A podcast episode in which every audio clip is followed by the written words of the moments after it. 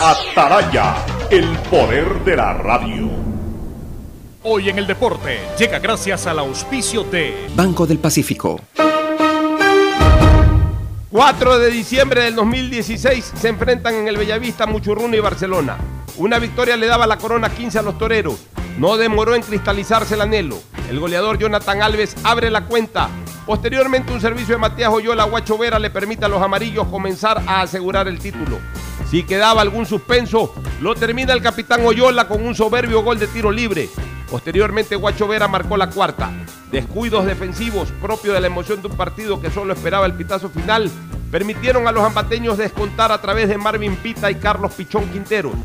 Al culminar el partido, Barcelona obtuvo su decimoquinto torneo en la cancha donde le fue esquivo el título en 1982. En Banco del Pacífico sabemos que el que ahorra lo consigue.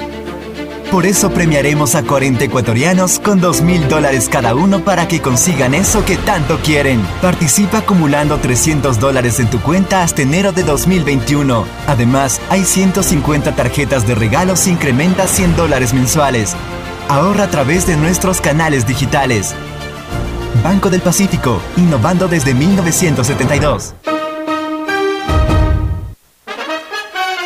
El siguiente es un espacio contratado. Radio Atalaya no se solidariza necesariamente con las opiniones aquí vertidas. El siguiente en Radio Atalaya es un programa de opinión, categoría O, apto para todo público. La hora del pocho. La hora del pocho se viene con todo en Radio Atalaya. La hora del pocho. La hora del pocho. Alfonso el Pocho Car y su equipo traen para ustedes la opinión política, la opinión deportiva, más premios, sorpresas, regalos para sus oyentes. La hora del pocho. Aquí en Radio Atalaya. Cada día más líderes. Buenos días, este programa es auspiciado por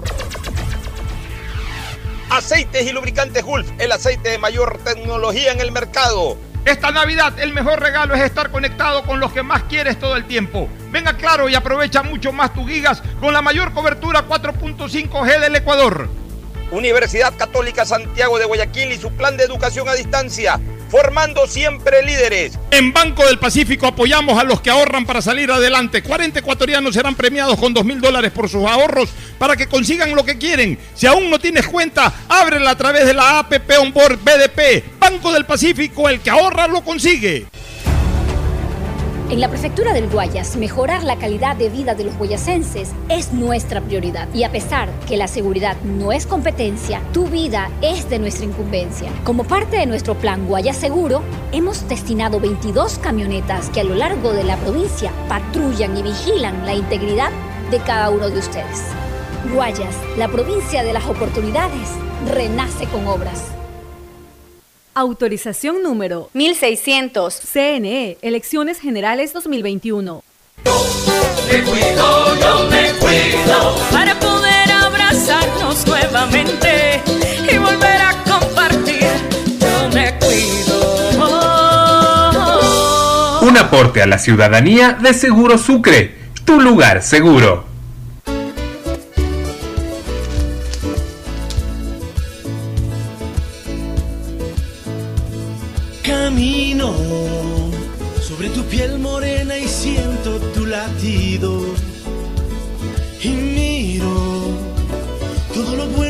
Los dos hemos vivido. 680, sistema de emisoras Atalaya. En su año 76, Atalaya nunca falla y marca la raya del bienestar, del progreso y la libertad de Guayaquil, de Ecuador y del mundo. Por eso es una potencia en radio, cada día más líder y un hombre que ha hecho historia, pero que todos los días hace presente y proyecta futuro en el dial de los ecuatorianos.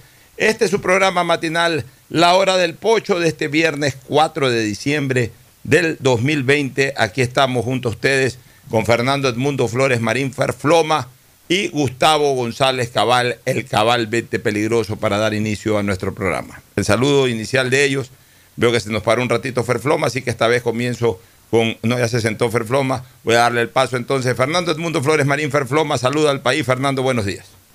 Eh, buenos días con todos, buenos días, Ocho, buenos días, Gustavo, qué gusto verte.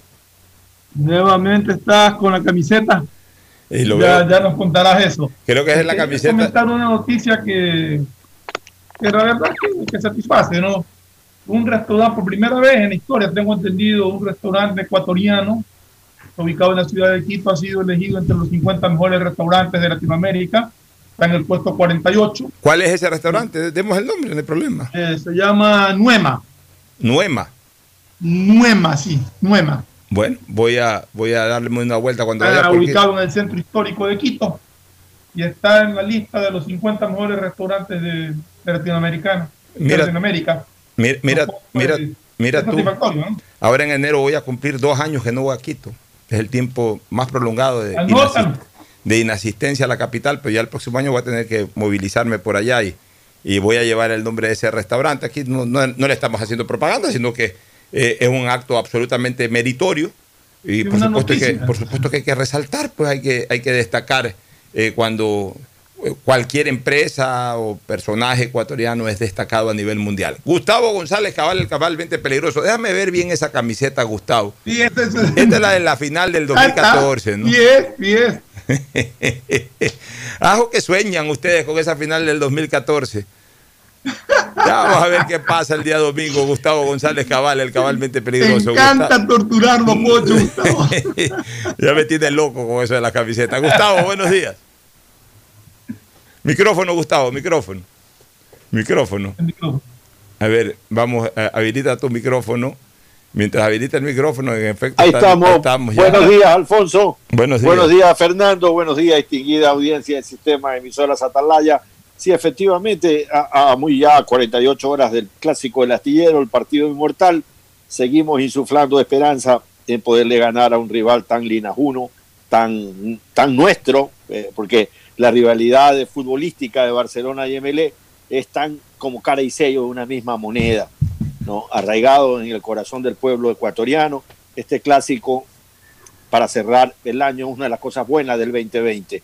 Esta Sí. es una camiseta con la que me lee. Recuerdo un partido espectacular que le ganamos 3-2 al Olimpia con una Ah, claro. espectacular acción Con de nuestro gol de José Luis Quiñones. Claro, en el año Correcto. 2012. Pues no, entonces, Así es. entonces no es la, no es la de la final del infarto 2014. Para los hinchas de Flamengo. No, fue, fue- hasta los 90 minutos estaban eliminados, metió el gol Olimpia y festejaron a más no poder y a minutos seguidos Melec les metió el tercer gol y Es que realmente e- e- esa fue una de las jornadas inolvidables de Copa Libertadores porque en tres minutos finales habían tres clasificados en, en dos distintas canchas.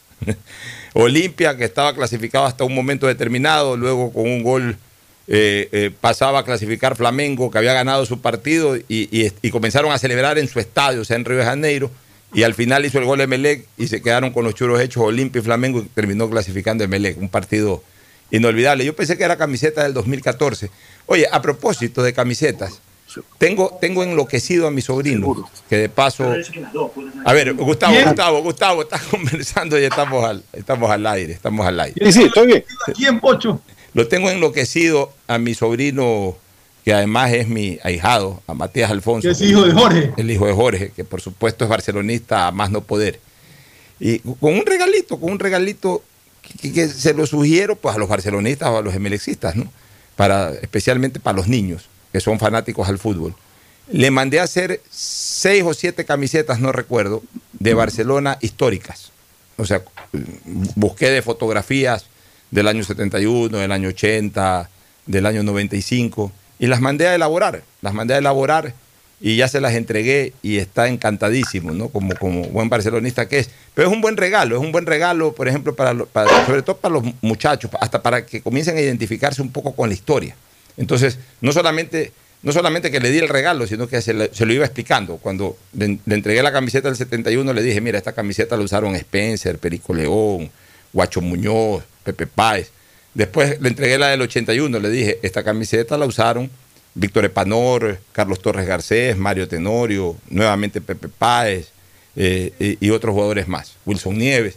Después le entregué la del 85, le dije, mira, esta es la, la camiseta de Vasconcelos, es la camiseta de Lupo Quiñones, es la camiseta de Flavio Perlaza. Después la del 90 del vicecampeonato de América, se la entregué, le dije, esta es la camiseta de Troviani, es la camiseta de Carlitos Muñoz, de Carlos Luis Morales, del Cholo Bravo, de Freddy Bravo. Y así por el estilo le iba explicando y, se emocionaba.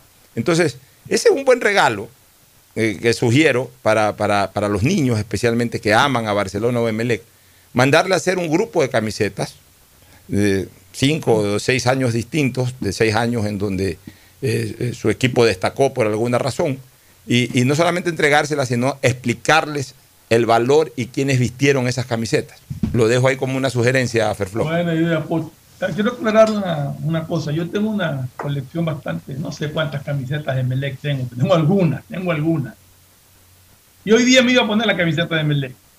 Pero yo dije. Lo vas a salar a Melec. Gustavo ya se la va a poner. No quiero golpearlo tan duro, Pocho.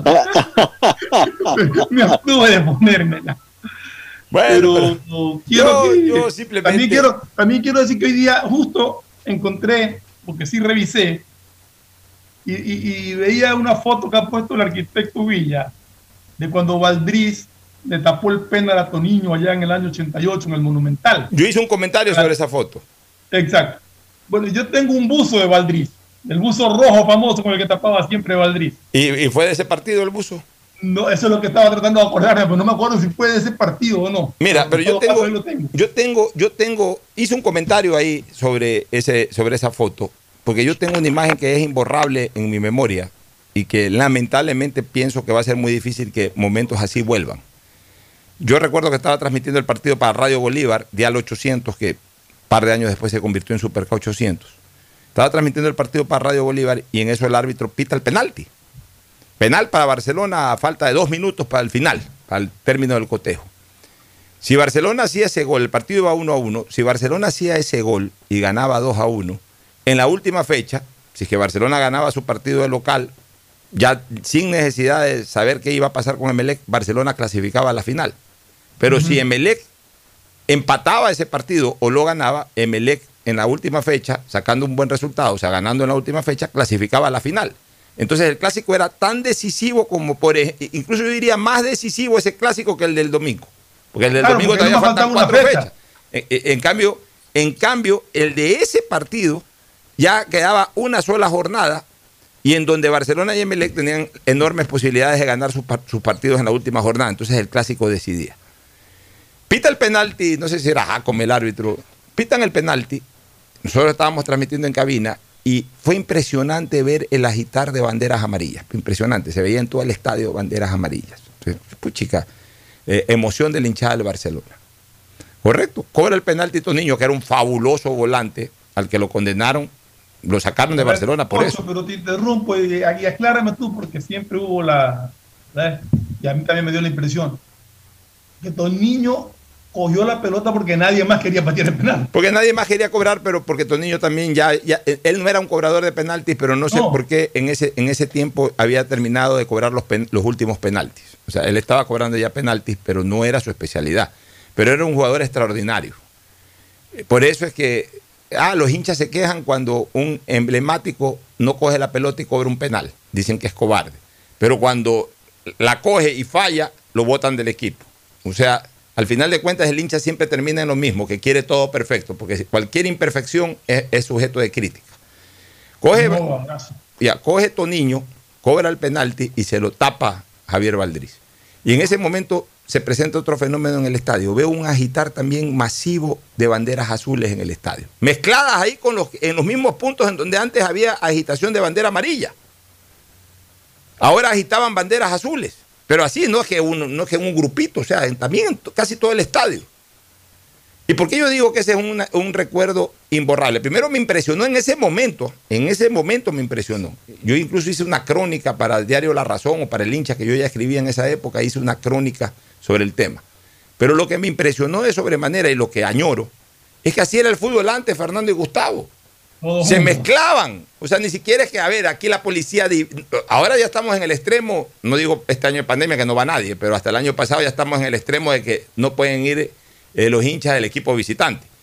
Eh, antes, ya cuando la cosa se estaba poniendo fea, le daban un sector nomás al, al, al- al hinchada del equipo visitante. Pero en esa época, el año 88, No había nada de eso. La gente entraba al estadio y tú veías mezclado. Siempre había más barcelonistas, pues tú veías mezclado barcelonistas con emelexistas, veías eh, azules en medio de amarillos, gente que sacaba bandera azul en medio de gente que sacaba bandera amarilla. Y, no había peleas, no había muertos, no había nada. Todo, todo, era más o, todo era más o menos tranquilo. No te digo que por ahí un par de gente se insulte en una tribuna, en una general, eso es común. Aquí en cualquier lado, pero, pero enseguida la misma gente los neutralizaba. Ya, ya, ya, tranquilo, tranquilo, tranquilo. Ahora todos sabemos lo que lamentablemente pasa, pero, pero esa- esas son eh, huellas imborrables de los clásicos del pasado, en donde los hinchas disfrutaban en conjunto, cada quien haciendo barra por su equipo y sin hacerle daño a nadie. Lamentablemente yo creo que eso está muy lejano de regresar, mi querido Ferfloma. Sí, es una lástima. Yo y siempre hemos añorado y recordado en este programa las caminatas al modelo, las barras que iban juntas y salían juntas y no pasaba nada, no pasaba nada como tiene que ser, más allá de que en el estadio tú grites apoyes y en un momento dado de repente pegues un insulto a alguien por algún motivo, pero ya momento de, salir, haya sido cual haya sido el resultado, salían las mareas humanas por la calle de los ríos, iban para el sur caminando, mezclados los hinchas. Y eso, pues, ahora es imposible. ¿no? De- debemos acordarnos, Gustavo, y ya, démosle un poquito de tiempo a esto, porque ya la gente vive aquí el ambiente del clásico, hay hablar un poco del clásico. Este, yo recuerdo que en los años 70, Gustavo, en los años 80, pero especialmente en los 70, eh, no habían las barras bravas, y había mucho ambiente de tribuna y de general. En general, la gente que iba a general iba eh, desordenadamente. ¿Qué- ¿Cómo digo yo desordenadamente? Ahí no habían directores de barra, nada, sino que iba la gente, llegaba la gente a general, mientras más temprano llegaban, se iban más arriba. Entre otras cosas, se iban más arriba para evitar el juguito amarillo. El fundazo. El juguito de riñón. El juguito de riñón. No es que- Digo, el fundazo. el fundazo, el juguito de riñón. Por eso que la gente que llegaba temprano a la general se iba arriba. Porque, porque en ese estadio, para bajar a los servicios higiénicos, la gente tenía que, que- que bajar totalmente. Imagínate, de la parte alta a la parte baja, bajar totalmente. Y se perdía el puesto y todo. Entonces, ¿qué es lo que hacía la gente? Llevaba su fundita. Y cuando había necesidad de jugo de riñón, lo hacían en la fundita, pero no se quedaban con la fundita, sino que se la tiraban abajo a alguien. Entonces, por eso, esa era la costumbre de esa época. Entonces, por eso la gente que llegaba a la general, lo primero que hacía es irse a la parte más alta. Siempre lo, primero que se llenaba en el estadio modelo era la parte alta y luego la parte baja. Pero en la tribuna, en la tribuna sí había ambiente, ambiente de, de muchas cosas. Eh, eh, Imborrables imágenes. Por ejemplo, Matute. Matute era un personaje, eh, eh, que ¿cómo lo recuerdo Matute? Matute era un fanático del básquet y del fútbol. Y, y- y tirado a director técnico. Cuando, iba al, col- cuando iba al coliseo, cuando Técnico y director técnico de los dos equipos. Claro, y dirigía y, y la gente, la gente lo vacilaba y la gente, oye Batute, sácalo a Bolaño, mete a fulano. Batute ordenaba el cambio, era un espectáculo. Pero había otra gente ahí. Había un señor que vendía queso manavita. Claro. Llegaba con su queso manavita, queso manavita, Mortadela queso con manavita, queso. mortadela con queso, queso manavita, y la gente cómprale el queso manavita. Maíz Había, una señora, eh, un poquito to- toqueteada arriba, que la gente le daba sus centavitos, pero mandaba a molestar a otra persona. O sea, anda, molesta a fulano, y anda, tócale los genitales. y iba esa señora y la gente, era un alboroto eso. Había eh, otro personaje, era el cieguito. Soy cieguito, eh, soy, eh, decía él, soy cieguito de una caridad. Soy cieguito de una caridad. Soy Bueno. cieguito de una caridad. Hasta que dicen, creo que es más leyenda urbana, que en algún momento, palito, su sí, bastón. que en algún momento alguien falló un gol cantado y, y- y- y- y el hombre alcanzó a ver la jugada y le reclamó y ahí lo descubrieron que no era ciego, pero ya eso es más leyenda urbana. Pero ya en lo, en lo vinculado, en lo vinculado a los equipos, a Barcelona y Emelec, habían dos personajes inigualables, eh, recordadísimos. El uno era el hombre de la campana, Julito Espinosa, y el otro era Eduardo El Che Pérez. Julito Espinosa. Pero el hombre en la campana era solo, el Che Pérez iba con El Che. Pérez iba con 30, 40, 50. El Che Pérez, el Che Pérez fue la primera barra organizada. Exacto. Eh, el Che Pérez eh, tenía, tenía eh, mampostería y hormigón ahí en la calle Ma- Machala, en la calle Machala. Machala. Y eso era, ese era un cuartel azul. Todavía- todavía existe, Todavía existe, pero yo. era un cuartel azul. Ahí eh, ese era el sitio de confluencia de melexistas y todo. Y el día de los partidos, obviamente, se concentraba la gente ahí. Y el Che Pérez tenía una buceta, después compró otra buceta. Y con esa buceta se iba incluso de viaje y todo. El Che Pérez llegaba exactamente 4 y 40 al estadio. Por reloj. Pero entraba con toda la tropa. Pues, y entraba con bombos, y entraba con platillos, y entraba Con sus bombos y con- toda la Claro, cosa. con corneta, con todo. Y, y ni bien iba entrando ya eh, comenzaba a hacer so- eh, sonar el claxon y las, trompe- y las cornetas y todo. Y se encendía el, el, el emelexismo ahí. Y el hombre de la campana lo esperaba. El hombre de la campana llegaba ahí, no decía nada, se, se- se sentaba abajo de la cabina de la CR. Ya la gente sabía que ahí estaba Julita Es que te iba a decir, el nombre de la campana estaba al pie de la radio y el Che Pérez se ubicaba en la parte baja en la parte baja, pero, pero el hombre de la campana llegaba, se ponía ahí al ladito de, de la cabina de la CRE y la gente ya sabía, don Julio, don Julio, don Julio, saludaba, pues no hacía nada. No era una campana, era un aro de, un- de un- de- de un- de una llanta de carro. Ese- esa era la famosa campana, con un fierro ahí que él llevaba.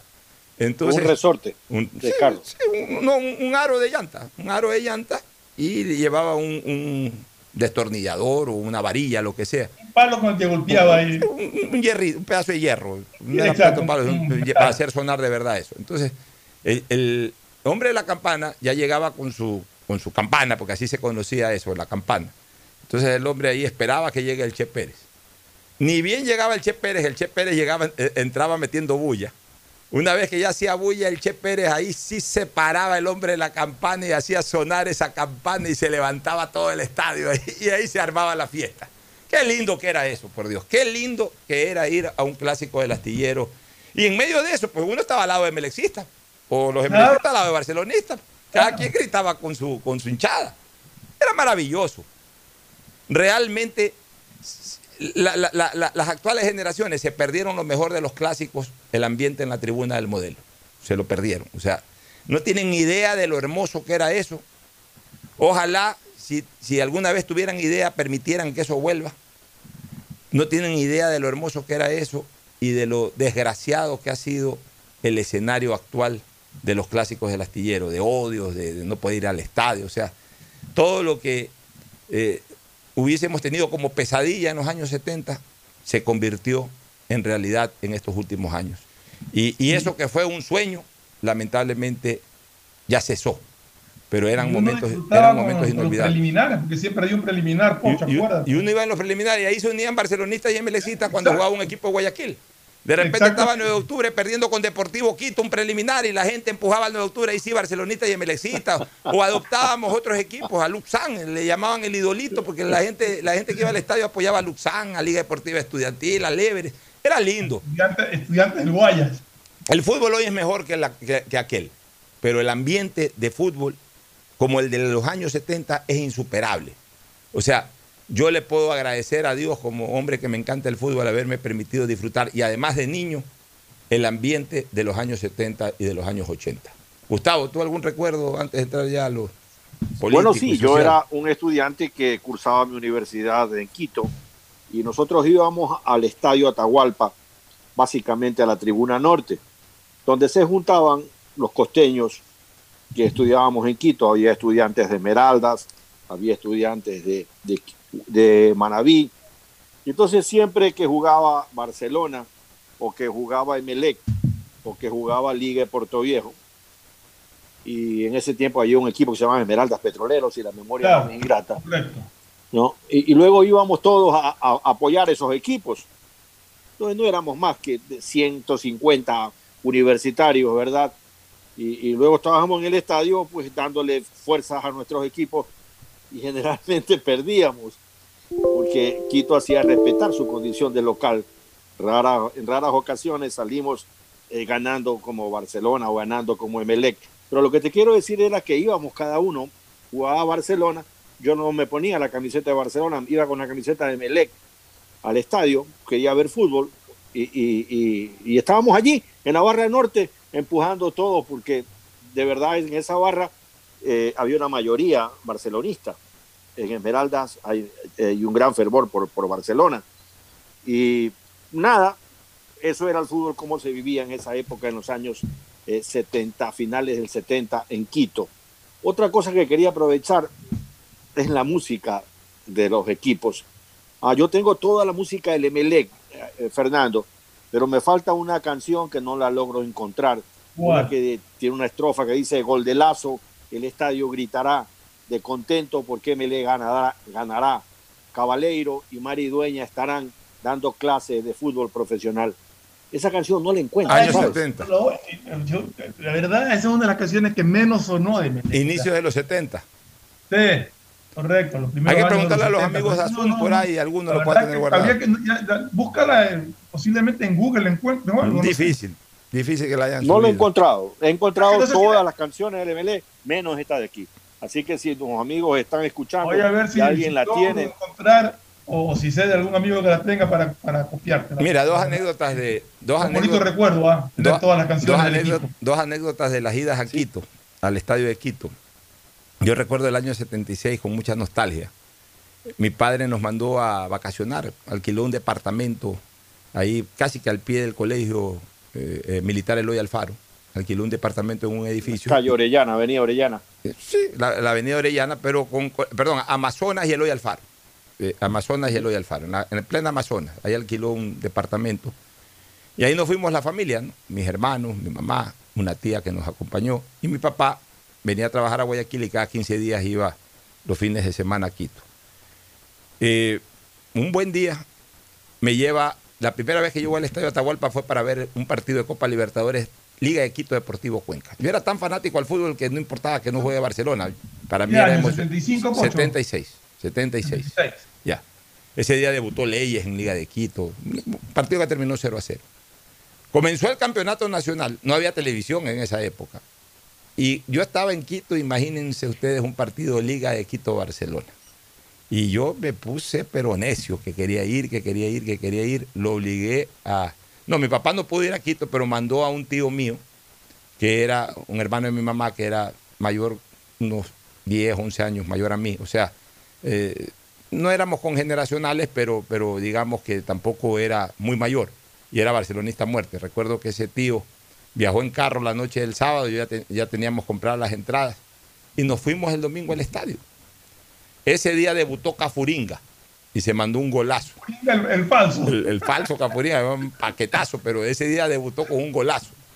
Y Barcelona perdió 2 a 1. Yo me acuerdo que cuando eh, hizo el gol Cafuringa, yo grité el gol. Y, y miré a un lado y miré a otro. y me so- o sea, en, en mi inocencia de niño, miré a un lado, miré a otro y nadie gritaba. En esa época tampoco es que el barcelonismo eh, eh, era como ahora, que era capaz de llenar el estadio Atahualpa. Sí habían hinchas del Barcelona, pues no así masivamente como van ahora. Y eran todos hinchas, obviamente, de la liga. Pero me respetaron, nadie me insultó, nadie me ofendió, nada. Después Liga hizo los dos goles y terminó ganando el partido.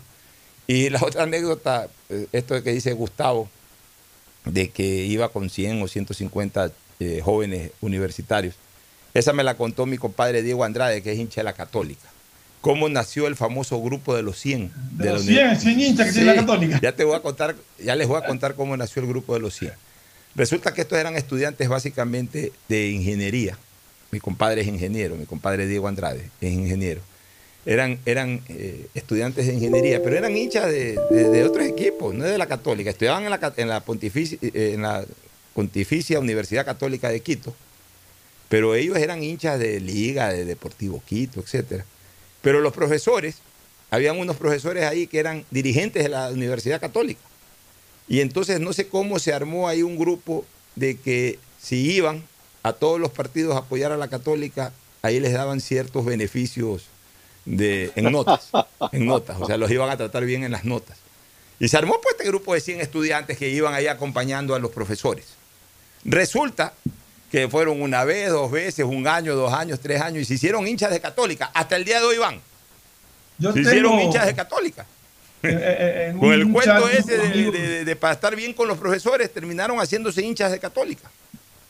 Yo, el único hincha de Católica que conozco es en un chat que tengo con unos amigos de Quito, una persona muy, muy, muy, muy agradable.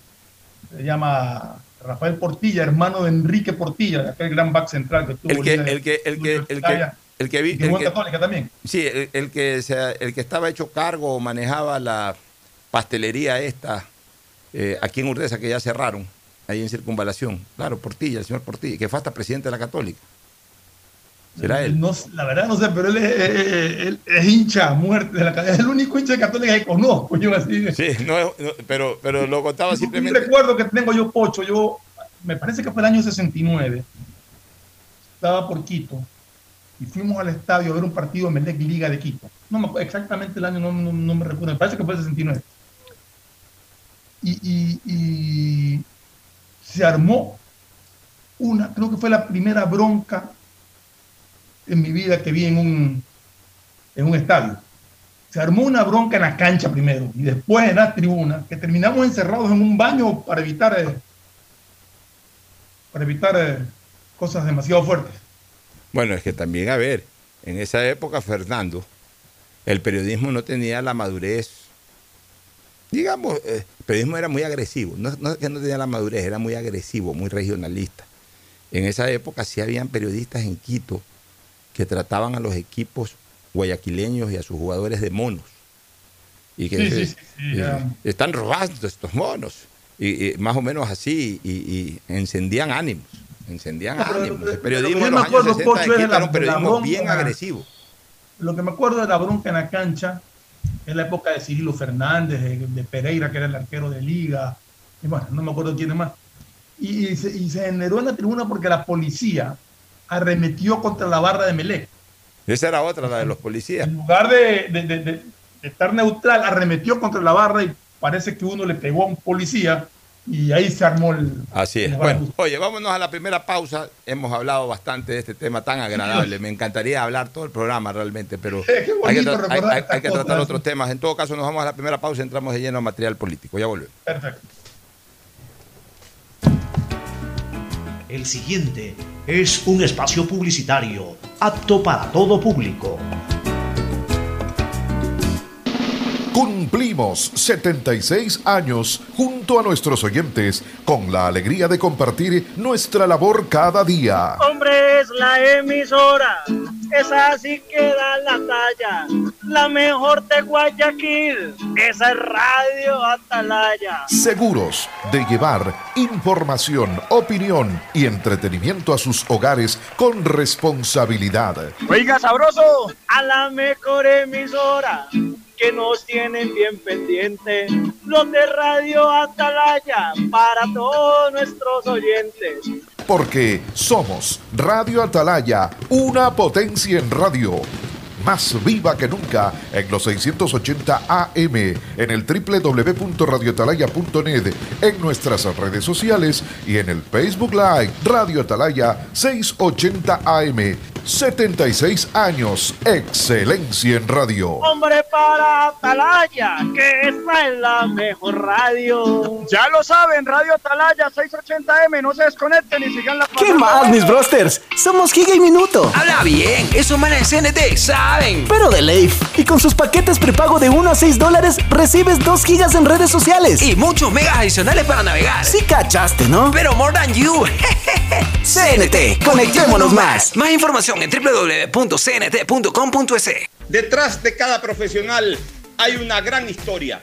Aprende, experimenta y crea la tuya. Estudia a distancia en la Universidad Católica Santiago de Guayaquil. Contamos con las carreras de marketing, administración de empresa, emprendimiento e innovación social, turismo, contabilidad y auditoría, trabajo social y derecho. Sistema de educación a distancia de la Universidad Católica Santiago de Guayaquil, formando líderes siempre. El aeropuerto de Guayaquil te informa que durante el mes de diciembre, por la salud de todos, solo un acompañante podrá recibir o dejar a los pasajeros. No te confíes, es tiempo de evitar aglomeraciones. Utiliza siempre mascarilla, lávate las manos y mantén el distanciamiento social. Con nuestros controles y tu colaboración en el cumplimiento de las normas de bioseguridad, podremos disfrutar de estas fechas tan especiales. Alcaldía de Guayaquil, en coordinación con Autoridad Aeroportuaria de Guayaquil. Autorización número 1588. CNE, elecciones Desde que me cambié a Claro, 2021. todo carga rapidísimo. Y yo soy el mejor jugando en línea. Y yo trabajo en casa mientras todos disfrutan navegando al doble de velocidad. Esta Navidad comparte el regalo de estar conectados. Contrata internet claro de 50 megabytes desde 20 dólares más impuestos y recibe el segundo mes de instalación gratis. Además, puedes financiar una laptop nueva en claro.com.es. Válido del 17 de noviembre del 2020 al 6 de enero del 2021 o hasta agotar stock. Más información, condiciones en claro.com.es.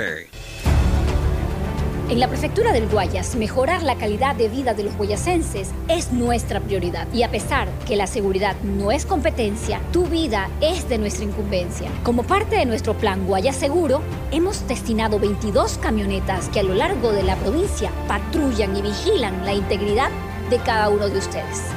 Guayas, la provincia de las oportunidades, renace con obras.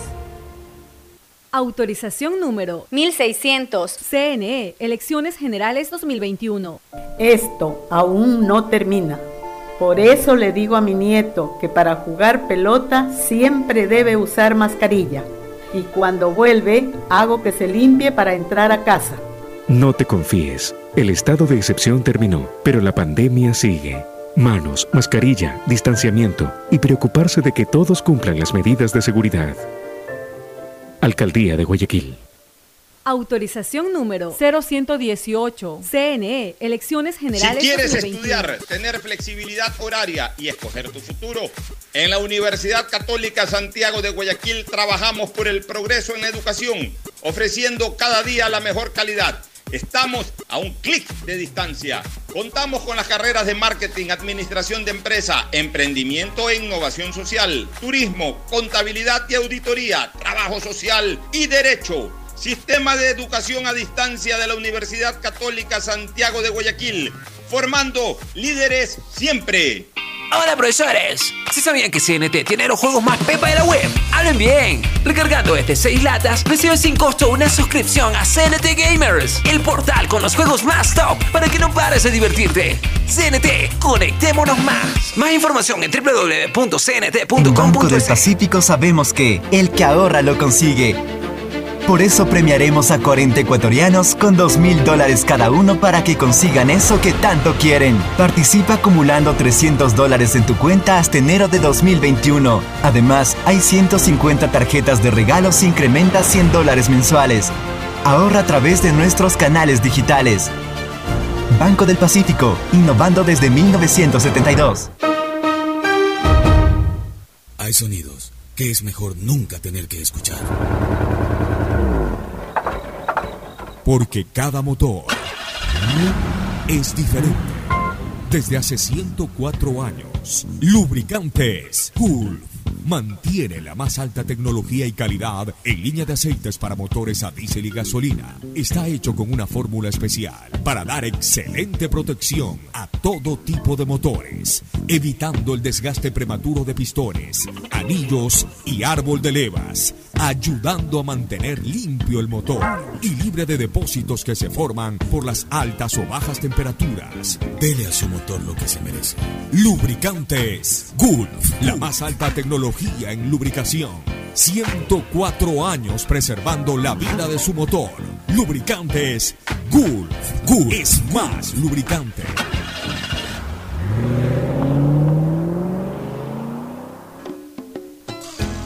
Fin del espacio publicitario. Usted está escuchando un programa de opinión, categoría O, apto para todo público. Bueno, retornamos. Oye, yo estoy muy preocupado, Gustavo y Fernando. Este, ya basta, pues, eh, estos chinos, ¿no? Ya basta de tanta, de tanta vaina. Nos tienen en este estado por un descuido que se dio más o menos por esta época el año pasado con el, el tema del coronavirus. Se fugó, entre comillas, de algún laboratorio el malhadado coronavirus y se tomó el mundo. Ahora sale una nueva noticia preocupante. 10.000 personas dan positivo por enfermedad bacteriana, ya no viral, sino bacteriana, en una fuga de fábrica biofarmacéutica en China. O sea, ¿qué, está pasando con estos chinos? Se les están escapando a cada rato los virus y las bacterias de los laboratorios. ¿Qué, está pasando con estos chinos? ¿Hasta cuándo nos van a tener eh, en zozobra? Porque esa bacteria no se va a quedar solamente en China. Esa bacteria va a venir al resto del mundo como vino ese malhadado virus, este, Fernando y luego Gustavo. Mi pregunta es, eh, yo en eso soy, reconozco la ignorancia.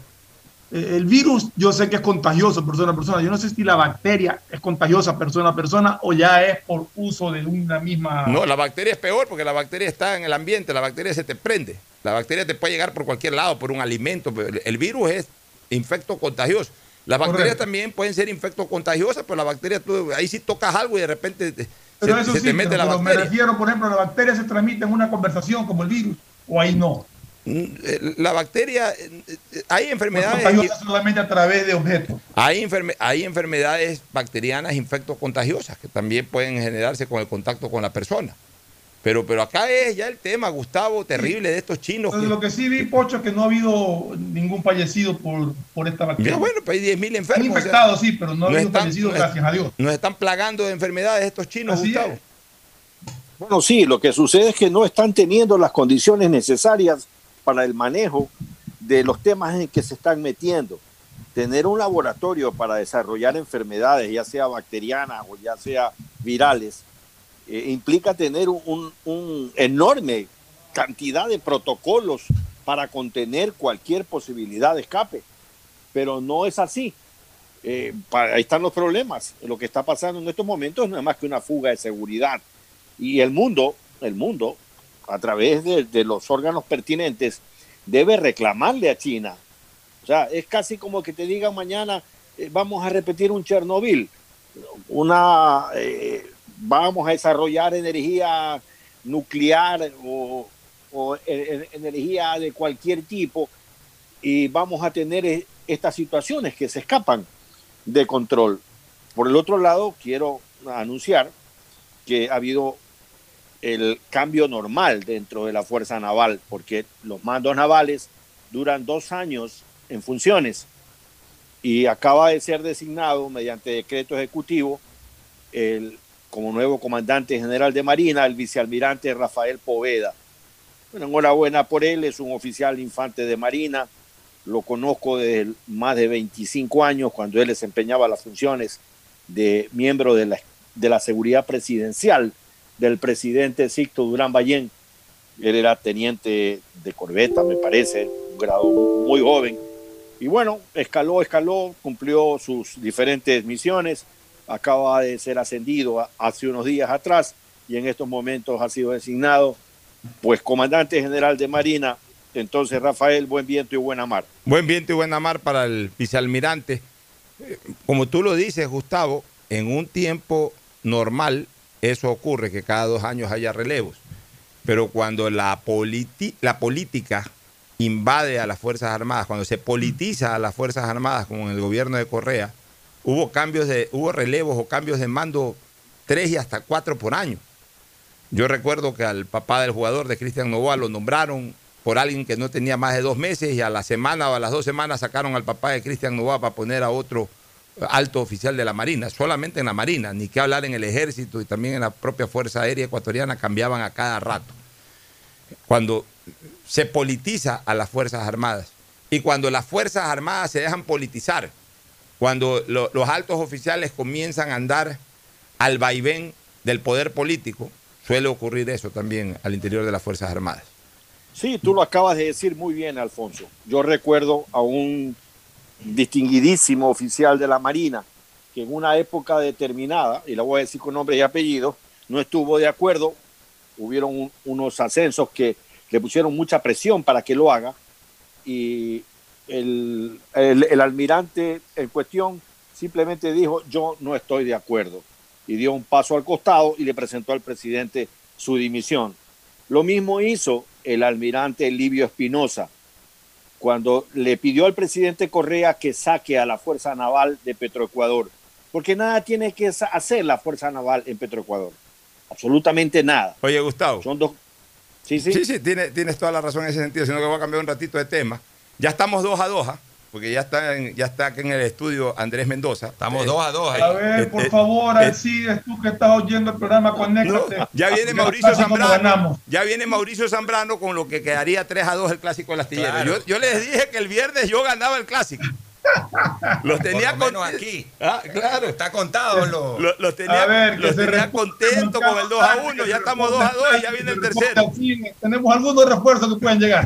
Hay que ver si llegan los refuerzos. Tres. Vamos a ganar 3 a 2. Saludos aquí. Bueno, muchísimos saludos, Andrés Voltero, un gusto verte, ¿ah? Para Fernando, para Gustavo, los veo muy bien, nítido, y los escucho también muy bien, tanto en la señal 680M, aquí como en el Zoom eh, de Radio Atalaya, en el Facebook Live, así que escuchándolo. Yo le venía diciendo en el carro a Rubén Espinosa, eh, mi conductor, el conductor que viene conmigo, y le digo, qué manera de conocer gente de fútbol, el, el eh, Ferfloma, ¿no? Claro, Pero- Ferfloma. Pero para- más que nada fútbol, es gente que ha sido futbolista, ¿no? Porque Ferfloma no es que ha sido periodista deportivo eh, dedicado a esto o que fue jugador profesional, sino que ha sido ejecutivo, ¿no? Pero Aficionado conoce- al fútbol. Aficionado al fútbol, impresionante. Y conoce, pero ahí estaba citando a un señor de Quito que conocía hace Claro. años. Lo vimos en una foto también de la década de los 70 Con con, Clever Clever Chica. Chica, que se- Jugaban en el Banco Central. tenían melena como Sandro. Claro, ahí era, el- ahí era el Puma. Ese era el Puma. pues. Ahora es el no Puma. Ahora es el no Puma. Esa época era el Puma. Oye, y estamos más cerca del cuarto gol también porque aquí está el Esbelto Castellano. ¿Está listo para toda la cancha? Isaí, cinco ya. ¿Sabes qué? pues. Como les gusta, cinco ya. Oiga, ex- eh, interesantísimo como siempre Lora el Pocho. Y, y, este vamos a ver el día lunes, ¿ah? Porque el día lunes, el día lunes aquí alguien no entra al Zoom o alguien no viene a estudios. el día lunes alguien no entra al Zoom o alguien no viene a estudios No. aquí. Pase lo que pase, y yo siempre te he dicho, Pocho, cuando peor le va al equipo es cuando más estoy con mi equipo. Así que yo estaré. Ya, pero 100%. a ver, lleguemos a un acuerdo. Vaya bien o nos vaya mal. llegue- lleguemos a un acuerdo preliminar para que no haya resentimientos. El lunes arrancamos la hora de Pocho con la canción del equipo ganador. Eso, sin, sin resentimiento. Claro, o sea, ya, si, si gana Barcelona, se pone la de Barcelona y si gana la de Melé, me aguanto la de Melé. Claro. ¿Estamos de acuerdo? A Gustavo. mí me parece muy bien. Está bien. Ya. Nosotros eh, hacemos eso en punto de vista. El que gane, ponemos los goles el que gana. Pero cuando estaba Rodolfo Vaquerizo, creo que llegaba tarde, no venía ese No, día. no, pero le- no, pues tenía y se hacía, venía, era bravísimo con los dirigentes de Melé, como para que nadie le diga. Claro, venía Valerio. sé que se van a ver el Marqués de Pebrava con él, el partido, para Ah, la casa. A ¿no? la casa. Bueno, al Marqués hay que vacilarlo también. Bueno, sigamos acá con, con- la temática. Este, oye, mira cómo, cómo está el país y son cosas que a mí me preocupan, Gustavo, Fernando y amigos oyentes. Resulta que ni siquiera eh, las, las entidades importantes como Petroecuador, Petroecuador ni más ni menos que maneja la producción más importante comercialmente hablando del país, que es la producción petrolera. Eh, la extracción, la comercialización, todo. O sea, el petróleo depende de una sola entidad a nombre del Estado que se llama Petroecuador. O sea, eh, tiene oleoductos, tiene tantas cosas. Obviamente, todas esas cosas están bajo sometidas a, cualquier situación riesgosa, que, un terremoto como ha ocurrido, que un deslave, que, se- rompa, como ocurrió incluso este mismo año en plena pandemia, que se rompan eh, lo- lo- lo- los conductos petroleros, etcétera. O sea, puede pasar cualquier cosa en cualquier momento, sin, sin avisar. Puede haber una desgracia. O sea, es una empresa que no puede estar bajo, ningún, eh, bajo ninguna circunstancia sin, eh, sin aseguramiento, sin estar asegurados sus bienes. Resulta que estamos a una semana de que ya se venza la póliza de seguro, que la venía cubriendo Seguro Sucre, y siguen enredados en el tema de, de- de- la nueva póliza, o con la misma o con otras. O sea, aquí no importa si es con una compañía o es con otra, sino que lo que importa es que eh, al día siguiente de- del nuevo periodo, o sea, una vez vencida la póliza, al minuto siguiente ya haya una nueva póliza de la misma empresa o de otra, pero que ya haya una nueva póliza que garantice que ante cualquier siniestro eh, el, el Ecuador va a estar cubierto en ese sentido. Resulta que han eh, hecho ofertas, han hecho ofertas, este, tres aseguradoras, según leo en los diarios. Latina Seguras ha ofertado 51.4, Seguro Sucre 53.4, Hispana con 54.8.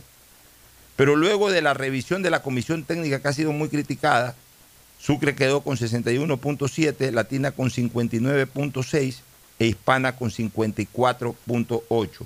Es lo que es lo que yo no entiendo. Yo no entiendo cómo hay una revisión y la que estaba más cara terminó siendo la más barata. Y entonces hay impugnaciones por todos lados de los otros participantes. Y va a pasar lo mismo que en el Consejo Nacional Electoral, que entre impugnación e impugnación esto no avanza, se, acaba el periodo de la póliza actual y se corre el riesgo de que la petrolera esté varios días, varias semanas, ojalá no varios meses sin seguro. O sea, estas son las cosas increíbles, son las cosas que, que denotan falta de transparencia. O sea, yo, yo no entiendo por qué, eh, si, si verdaderamente un organismo quiere ser transparente, Fernando, Gustavo y amigos oyentes, llama a un concurso y sale el resultado del concurso. Yo no sé por qué después del resultado del concurso, a ver, déjame ver, faltó esta coma, este punto, dale la vuelta y el más caro pasó a ser más barato, el más barato pasó a ser más caro. O sea, ahí es cuando entra la duda en el ecuatoriano de qué está pasando en esa olla. ¿O me equivoco, Fernando? No, sí, o sea, lo que pasa es que cuando tú haces un llamado a concurso, tú le pones la- las bases muy claras. y Tiene que estar exactamente qué tipo de cobertura requieres para que te hagan oferta.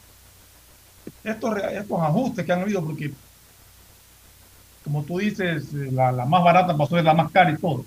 Yo no sé si pidieron algún incremento de, de cobertura o si en la oferta la una tenía cobertura que la otra no tenía y le dijeron, a ver, igual en la cobertura, a ver, no podría decir qué pasó porque no conozco eh, el- el- el- las bases del concurso, ni conozco las ofertas de cada uno, ni conozco cuál es el criterio.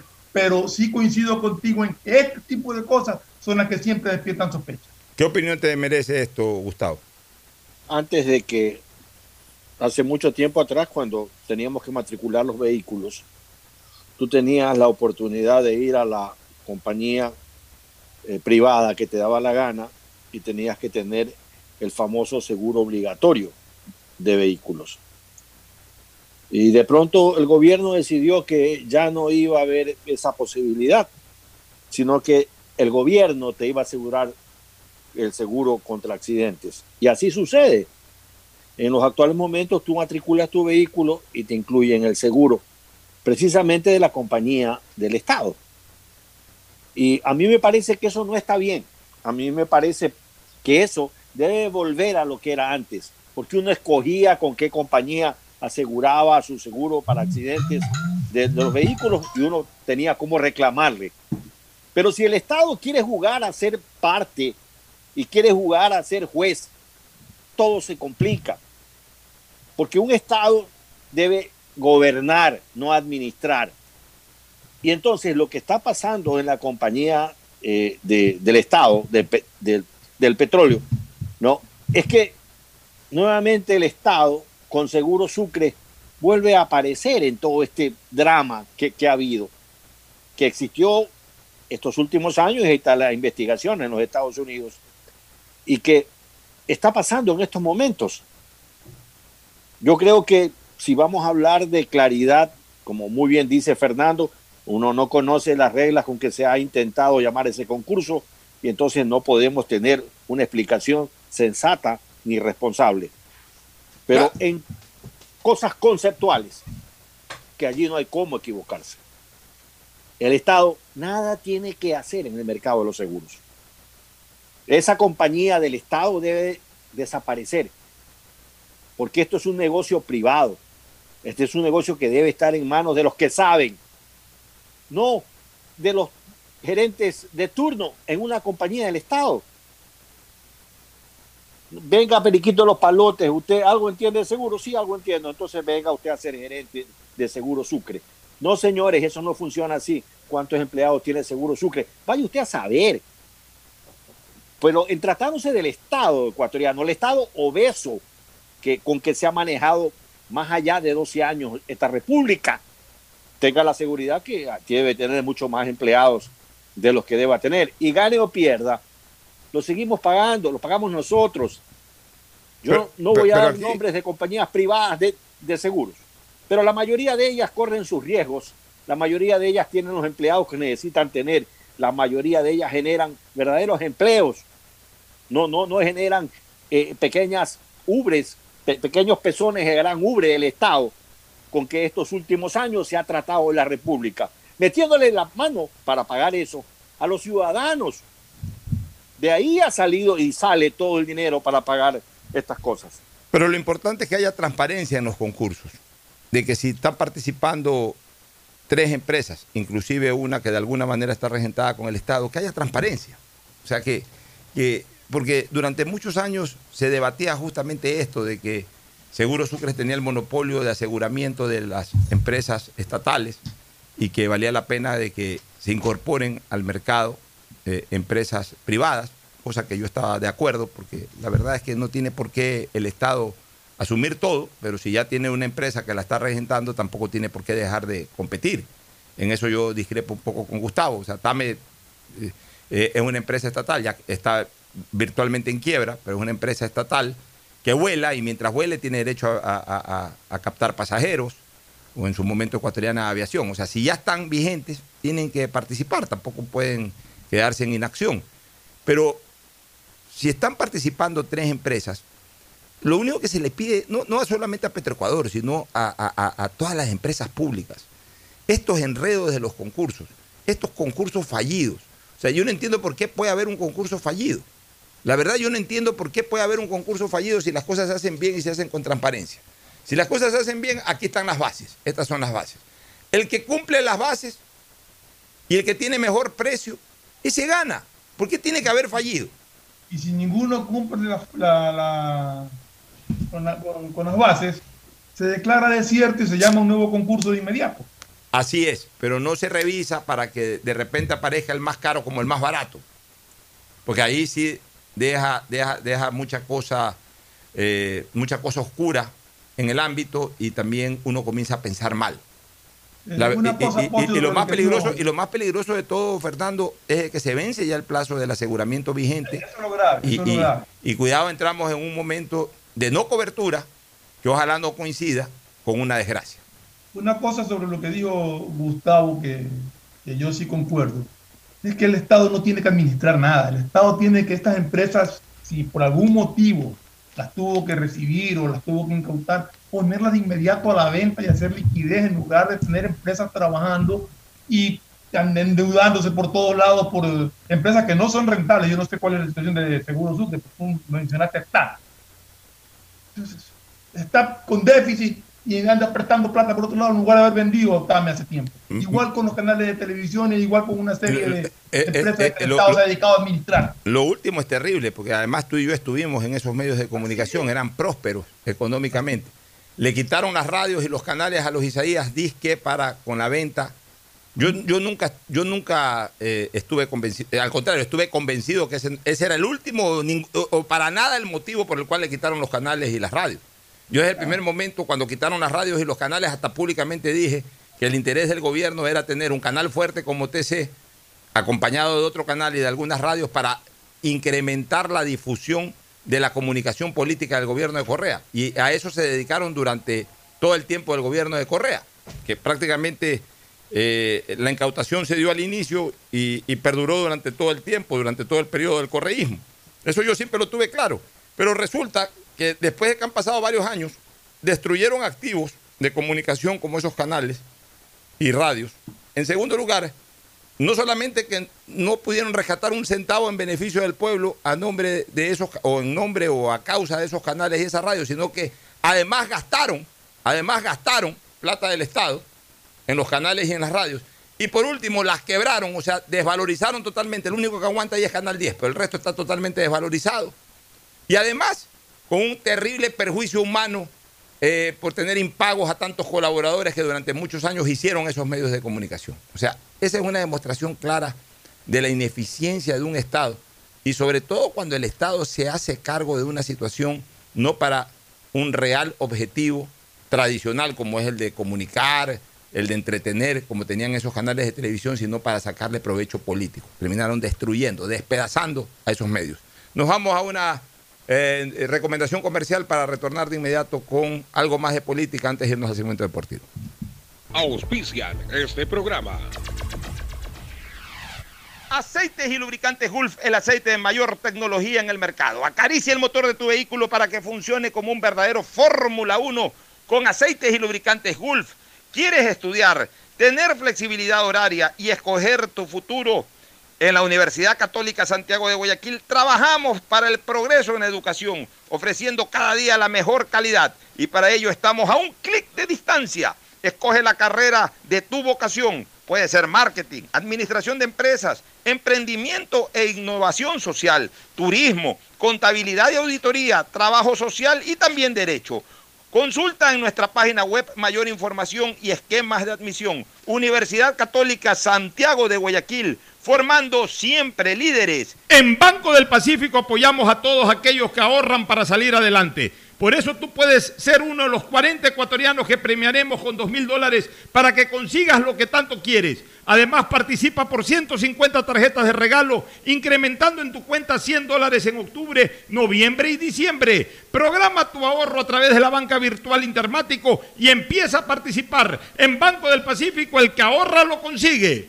Esta Navidad el mejor regalo es estar conectado con los que más quieres todo el tiempo. Por eso en Claro recibes más y más gigas de regalo en todos tus planes. Y además gigas exclusivos para tus redes que no consumen lo de tu plan. Contrátalos en claro.com.es. Ven a Claro y aprovecha mucho más tus gigas con la mayor cobertura 4.5G del Ecuador. Me cuido, yo me cuido para poder abrazarnos nuevamente y volver a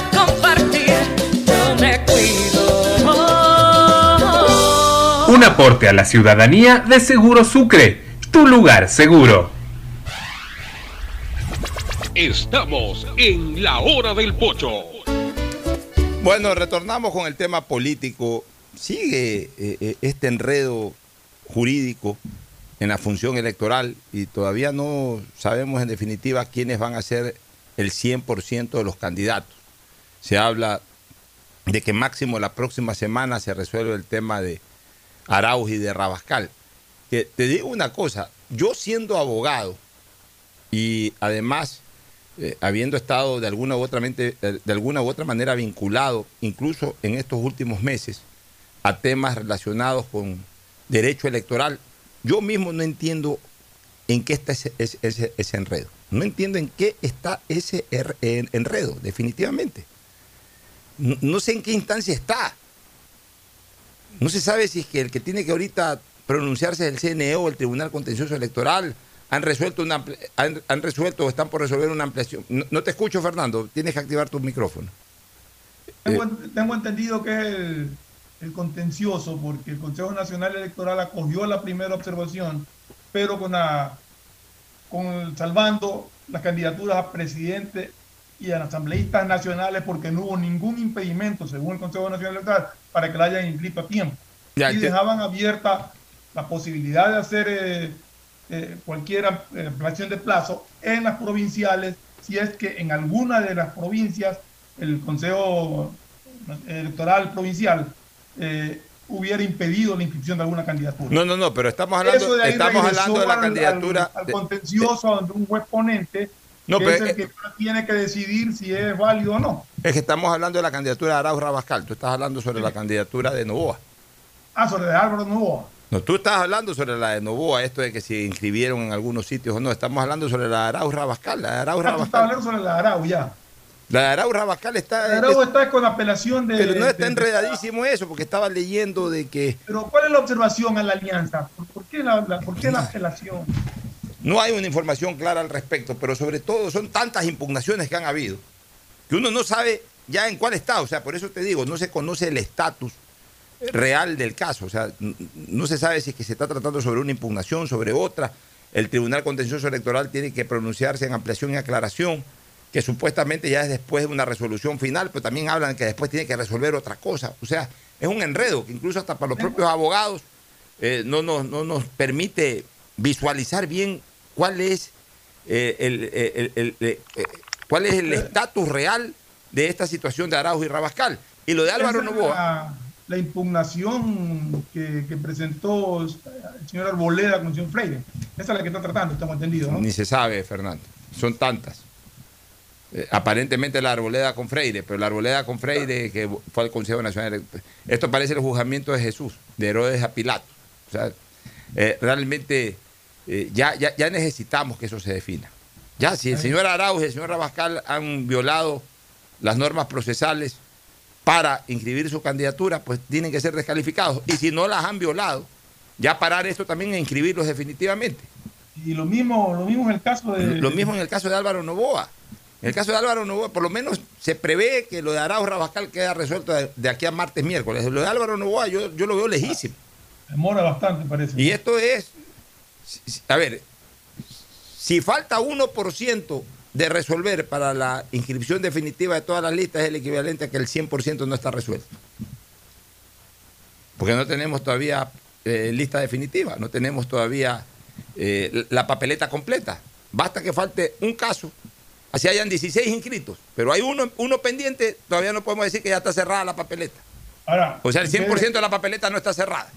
Pero que quede claro que si, suponiendo el caso de que se nieguen las candidaturas de tanto del señor Arau como del señor Novoa, la lista de candidatos a asambleístas provinciales sí sigue vigente, ahí no tiene ningún efecto descalificador para ellos, pues no. O sea, los que fueron inscritos sí pueden participar. Claro, los que fueron inscritos pueden participar. Ahora, Gustavo, yo estoy viendo que los candidatos eh, a la presidencia de la República están buscando modos para trascender. Veo a un candidato, respetable candidato, ex prefecto de la SUAY, que anda en motoneta, bien. Ahora están haciendo, están usando bastante esta cuenta de TikTok. Entonces estas cuentas de TikTok eh, no transmiten contenido, transmiten es eh, temas de absoluta forma, eh, salen con unos muñecos y salen bailando y salen haciendo este tipo de cosas. O sea, lo que antes era lo absolutamente irrelevante de la tarima, ahora lo están llevando a la comunicación pública a través de las redes sociales. Eso es para impactar a los jóvenes. Ya, para impactar a los jóvenes. Pero, que, que están, están tan va- desvalorizados nuestros jóvenes que hay que impactarlos con, con bailes en TikTok y ese tipo de cosas. ¿O será que eso piensan? Porque esto es importante. Yo quisiera escuchar tu comentario, Gustavo. ¿Será que eso piensan los políticos que los jóvenes valen tres atados, como se dice vulgarmente o popularmente? De que para llegar a ellos hay que andar en motoneta o hay que estar en cuentas de TikTok y no transmitir mensajes. O sea, tan pobre es nuestra generación contemporánea, tan pobre que para convencerla de un voto no hay que hablarle sobre fuentes de empleo, sobre seguridad ciudadana, sobre bioseguridad, sobre políticas de salud, sino que hay que salir haciendo adefesios en los TikTok. Tan mal estamos, Gustavo. Bueno, eh, la vida no es nada más lo que se hace. Y en esa línea tu interrogante deja una profunda, eh, eh, un profundo desaliento a la reflexión que estás haciendo, porque si los candidatos están dispuestos a andar en patineta, motoneta, en patines, eh, en moribugui, y creer que hacer eso es importante para su electorado, sobre todo el electorado joven, implica que tienen una visión muy mala de nuestra juventud. Si no se le dice a la juventud sobre los problemas que están amagando a la República como son, y los jóvenes lo sienten, más que nada, la falta de empleo, los jóvenes lo sienten, la falta de seguridad, lo ven en- a sus padres, lo ven a sus hermanas, lo ven a su entorno, la necesidad de pasar rápido la página de esta pandemia y, pagar, y pasarla eficientemente, lo ven. Ellos han enterrado a alguien, han tenido un enfermo a alguien. No es que los jóvenes viven en un planeta distinto del llamado República del Ecuador. Y en esa línea los jóvenes saben, porque el combate al narcotráfico es algo que hay que hacerlo y que muchos políticos no lo hablan. Cuidado por allí, algún político está pensando en la instauración de un narcoestado. Cuidado. Ayer nada más, en Canoa, en una parroquia, eh, en un lugar cercano a, a- pues a mi propiedad, encontraron una tonelada, más de una tonelada de cocaína. La policía capturó más de una tonelada de cocaína, eh, de una caleta. Pero el tema es que esto hay que tratarlo a profundidad. y no vemos a la mayoría de los políticos pues que prefieren andar como Pepe Galleta, que era un guapo en camiseta, no sé si se acuerdan ustedes de este Claro, personaje. por supuesto. No. Eh, entonces quieren andar en esa línea y, y realmente la situación que los jóvenes están viviendo y el país que los jóvenes desean va más allá del reggaetón, va mucho más allá de, de creer que pueden conseguir eh, eh, los votos eh, en un baile de tarima. La- lo que está pasando con nuestra juventud es mucho más profundo que eso. Y estoy totalmente seguro que esos, esas necesidades implican necesariamente también aspiraciones de los jóvenes Es que yo para entiendo, conseguir empleo. Yo, yo entiendo que estas, estas herramientas que están usando muchos de los candidatos demuestran esa falta de conexión con la juventud. O sea, no terminan de entender, no, ten- no terminan de comprender a la juventud, a lo que le llaman ahora la generación Z.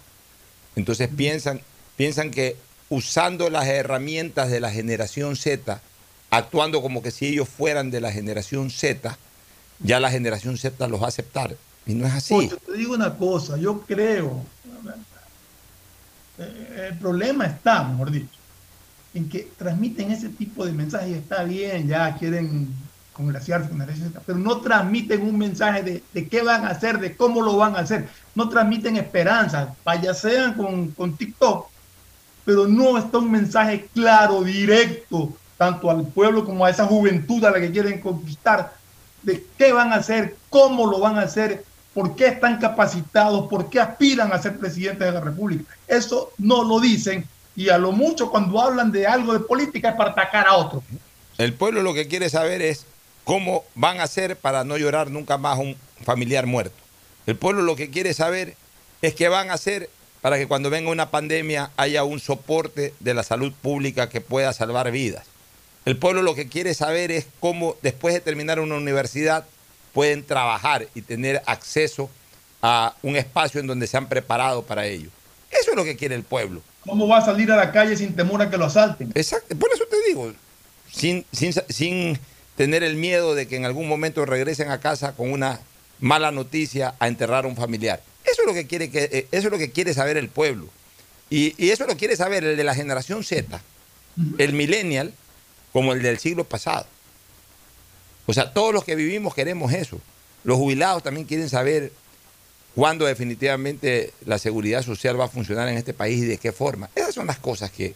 Pero veo que, que los candidatos están priorizando cosas absolutamente irrelevantes. O sea, si piensan que porque andan en motoneta se van a identificar con la gente eh, o llaman la atención porque andan en motoneta y se van a identificar con la gente que anda en moto, están equivocados. Si piensan que con un uso y abuso del TikTok, el TikTok ni siquiera no es una cuenta de opinión ni de información, sino es una cuenta más bien payasesca, recreativa. Yo en lo personal ni me interesa tener TikTok, no, uso TikTok, o sea, mi personalidad no va un TikTok. Ah, de repente, a lo, eh, a lo mejor en algún momento hago un video TikTok, pero ya eh, en un plan de relajamiento. Pero no para usarlo, o sea, uso Twitter porque opino, uso Instagram porque también opino, informo o comercializo. Pero, pero esas son las cosas que, que- que- que se requieren de un candidato, que comunique, no que, que, que quiera asemejarse a un muchacho de generación Z cuando ellos no son generación Z. Pero bueno, cada quien maneja su campaña como lo crea conveniente. Nos vamos a una pausa para retornar ya con el segmento deportivo, así que eh, ya creo que el lunes no te veo con la camiseta azul, mi querido Gustavo. El lunes venimos los dos de azul. Así es, sí, señor. Bueno, un abrazo, ya volvemos. El siguiente es un espacio publicitario apto para todo público. Cumplimos 76 años junto a nuestros oyentes con la alegría de compartir nuestra labor cada día. Hombre, es la emisora. Esa sí que da la talla. La mejor de Guayaquil. Esa es Radio Atalaya. Seguros de llevar información, opinión y entretenimiento a sus hogares con responsabilidad. Oiga, sabroso. A la mejor emisora. Que nos tienen bien pendiente. Los de Radio Atalaya. Para todos nuestros oyentes. Porque somos Radio Atalaya, una potencia en radio. más viva que nunca en los 680 AM, en el www.radioatalaya.net, en nuestras redes sociales y en el Facebook Live Radio Atalaya 680 AM. 76 años, excelencia en radio. Hombre para Atalaya, que esta es la mejor radio. Ya lo saben, Radio Atalaya 680M, no se desconecten y siganla pasando bueno. ¿Qué más, mis brosters? Somos Giga y Minuto. Habla bien, esos manes de CNT saben. Pero de Leif. Y con sus paquetes prepago de 1 a 6 dólares, recibes 2 gigas en redes sociales. Y muchos megas adicionales para navegar. Sí cachaste, ¿no? Pero more than you. CNT, conectémonos más. Más información en www.cnt.com.es. Detrás de cada profesional hay una gran historia. Aprende, experimenta y crea la tuya. Estudia a distancia en la Universidad Católica Santiago de Guayaquil. Contamos con las carreras de marketing, administración de empresa, emprendimiento e innovación social, turismo, contabilidad y auditoría, trabajo social y derecho. Sistema de educación a distancia de la Universidad Católica Santiago de Guayaquil, formando líderes siempre. El aeropuerto de Guayaquil te informa que durante el mes de diciembre, por la salud de todos, solo un acompañante podrá recibir o dejar a los pasajeros. No te confíes, es tiempo de evitar aglomeraciones. Utiliza siempre mascarilla, lávate las manos y mantén el distanciamiento social. Con nuestros controles y tu colaboración en el cumplimiento de las normas de bioseguridad, podremos disfrutar de estas fechas tan especiales. Alcaldía de Guayaquil, en coordinación con Autoridad Aeroportuaria de Guayaquil.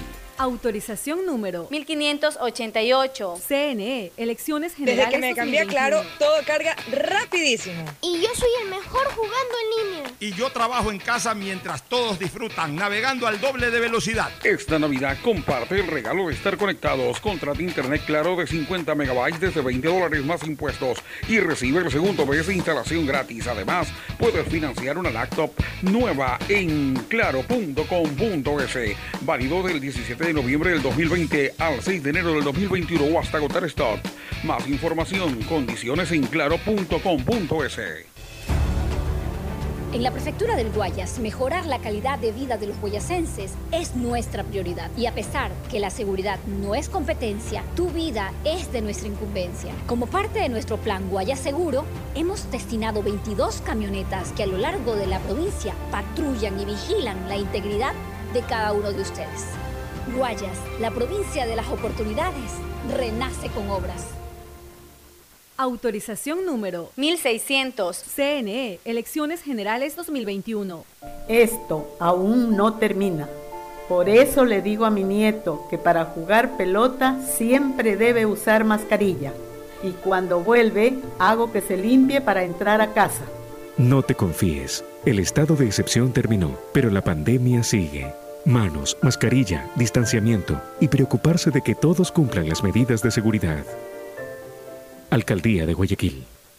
Autorización número 0118. CNE, Elecciones Generales Si 2021. quieres estudiar, tener flexibilidad horaria y escoger tu futuro, en la Universidad Católica Santiago de Guayaquil trabajamos por el progreso en la educación, ofreciendo cada día la mejor calidad. Estamos a un clic de distancia. Contamos con las carreras de marketing, administración de empresa, emprendimiento e innovación social, turismo, contabilidad y auditoría, trabajo social y derecho. Sistema de Educación a Distancia de la Universidad Católica Santiago de Guayaquil, formando líderes siempre. Hola profesores, ¿sí sabían que CNT tiene los juegos más pepa de la web? Hablen bien. Recargando este 6 latas, recibes sin costo una suscripción a CNT Gamers, el portal con los juegos más top para que no pares de divertirte. CNT, conectémonos más. Más información en www.cnt.com.es. En Banco del Pacífico sabemos que el que ahorra lo consigue. Por eso premiaremos a 40 ecuatorianos con 2 mil dólares cada uno para que consigan eso que tanto quieren. Participa acumulando 300 dólares en tu cuenta hasta enero de 2021. Además, hay 150 tarjetas de regalos incrementa 100 dólares mensuales. Ahorra a través de nuestros canales digitales. Banco del Pacífico, innovando desde 1972. Hay sonidos que es mejor nunca tener que escuchar. Porque cada motor es diferente. Desde hace 104 años, Lubricantes Gulf mantiene la más alta tecnología y calidad en línea de aceites para motores a diésel y gasolina. Está hecho con una fórmula especial para dar excelente protección a todo tipo de motores, evitando el desgaste prematuro de pistones, anillos y árbol de levas, ayudando a mantener limpio el motor y libre de depósitos que se forman por las altas o bajas temperaturas. Dele a su motor lo que se merece. Lubricantes Gulf, la más alta tecnología en lubricación. 104 años preservando la vida de su motor. Lubricantes Gulf. Gulf es más lubricante.